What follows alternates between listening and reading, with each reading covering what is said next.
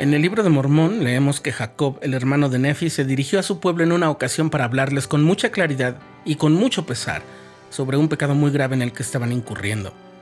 Queda claro por las palabras que usa que se trataba de la falta de castidad y lealtad de los maridos para con sus esposas.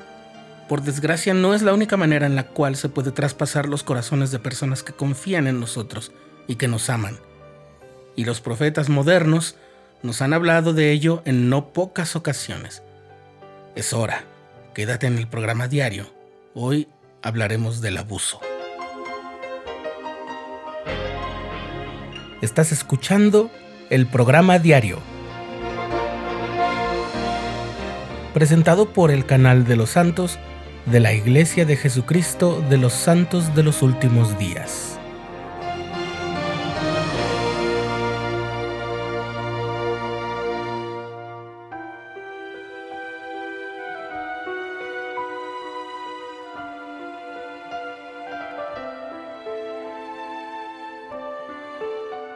Lo que vamos a compartir en este episodio está basado en un material publicado por la Iglesia de Jesucristo de los Santos de los Últimos Días y está disponible para todo el público, ya sea en la aplicación móvil Biblioteca del Evangelio o en la página web. Puedes ir a la sección Ayuda para la Vida y ahí dentro elegir la parte llamada Abuso o Maltrato.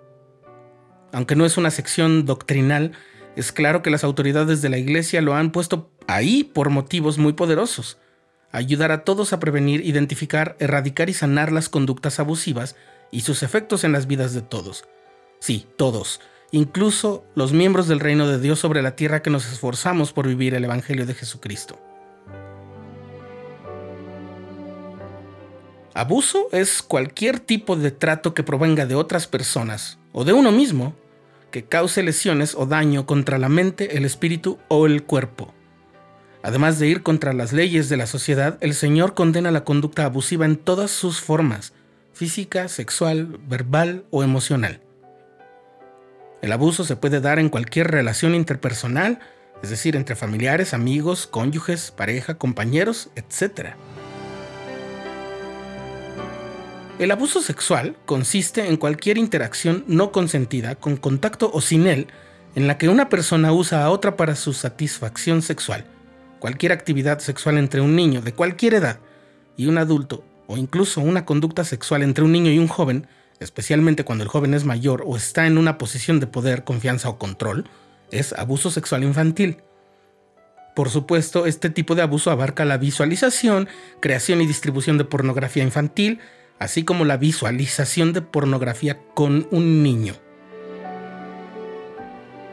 El abuso físico, por su parte, tiene que ver con lesionar intencionalmente a alguien mediante golpes, patadas, mordidas o cualquier otra acción que provoque dolor físico, lesiones, marcas visibles o moretones. O aunque no las provoque, basta con causar el dolor. Estas formas de abuso son abiertamente reprobables, pero hay algunas conductas abusivas que no solo son menos evidentes, sino que a veces se las suele ver con cierto grado de indulgencia o indiferencia, dependiendo de las culturas o de las sociedades en las que vivamos lo que hace que el abuso no se detenga y se continúe perpetrando el daño. El abandono por negligencia se refiere a no satisfacer las necesidades básicas de alguien que depende de una persona que no proporciona suficientes alimentos, refugio o supervisión básica. Niega o restringe tratamiento médico o de salud mental que es necesario. Niega o restringe la educación adecuada o el bienestar emocional. Tratar a una persona de una manera que menoscaba su desarrollo emocional y su autoestima también es abuso. Es abuso verbal y emocional. La búsqueda constante de defectos, el rechazo y el negar el amor y el apoyo, todo eso está contemplado en esta categoría, en la que también se incurre cuando un niño es testigo de violencia doméstica.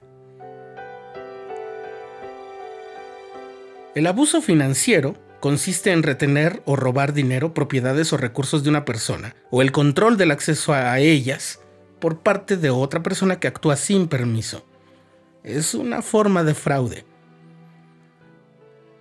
Hay otras conductas que, sin caer en la definición exacta de abuso, también son muy dañinas y no las aprueba el Señor.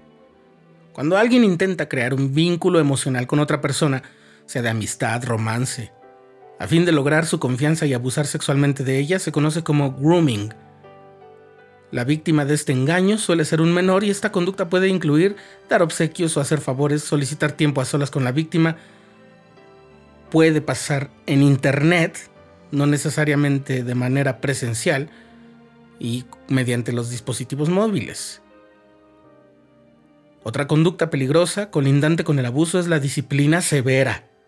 A los niños se les ayuda y fortalece mediante una disciplina que sea apropiada y amorosa.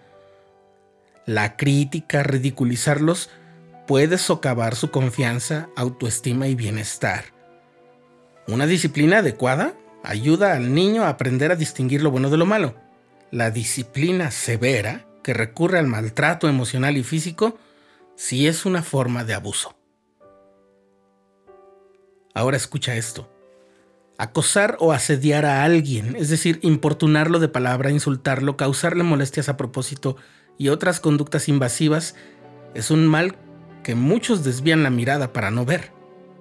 El acoso crea un ambiente hostil que puede causar problemas que van desde una menor participación en actividades normales hasta pensamientos autodestructivos y suicidas. Hacer comentarios o gestos despectivos, insinuaciones malintencionadas, violar el espacio privado de alguien y mirar fijamente partes de su cuerpo en específico, o hacer comentarios al respecto, sea en persona o mediante las redes sociales, todo eso es acoso por definición. Si esas conductas ocurren entre pares partícipes de un programa escolar o al interior de otro grupo semejante, estamos ante bullying o acoso escolar, que es una forma de comportamiento agresivo en el que una persona intencional y repetidamente causa lesiones físicas o incomodidad a otra. Este tipo de acoso puede tomar la forma de contacto físico, palabras o acciones más sutiles. Esto es siguiendo la definición de la Asociación Estadounidense de Psiquiatría. Y está la modalidad del acoso cibernético que puede incluir el uso de perfiles o contenido en línea para acosar a alguien, enviándole mensajes perversos, intimidantes o amenazantes, o publicándolos en Internet. También puede incluir el dañar intencionalmente las relaciones sociales de alguien o su prestigio social, las novatadas que consisten en imponer a un compañero de clase, de trabajo o un supuesto amigo alguna tarea inapropiada o humillante como requisito para su integración en el grupo. Todo eso es una forma de abuso, de maltrato. Bien, recuerdo las palabras del rey Benjamín cuando dice, no os puedo mencionar tantas formas en las que podéis cometer pecado. Es abrumador, si tú o alguien que conoces han padecido abuso, puedes buscar ayuda de inmediato de las autoridades civiles, abogados, médicos o trabajadores sociales. Es lo más indicado. Además, los líderes y los miembros de la Iglesia deben cumplir con todas las obligaciones legales pertinentes para denunciar los abusos ante las autoridades civiles. Los líderes de la Iglesia nunca deben desestimar un informe de abuso ni aconsejarle a un miembro que no denuncie la actividad delictiva ante las autoridades. Los obispos, presidentes de rama y destaca deben llamar a la línea de ayuda de la Iglesia inmediatamente cada vez que se enteren de un caso de abuso, a fin de recibir asistencia en el momento de ayudar a las víctimas e informar debidamente. Y ya sea que se trate de una víctima, de alguien que está cerca de una víctima o de alguien que es líder espiritual de una víctima, siempre podemos recordar la promesa del Señor en el segundo libro de los Reyes, en el capítulo 20. Yo he oído tu oración, he visto tus lágrimas. He aquí, yo te sanaré.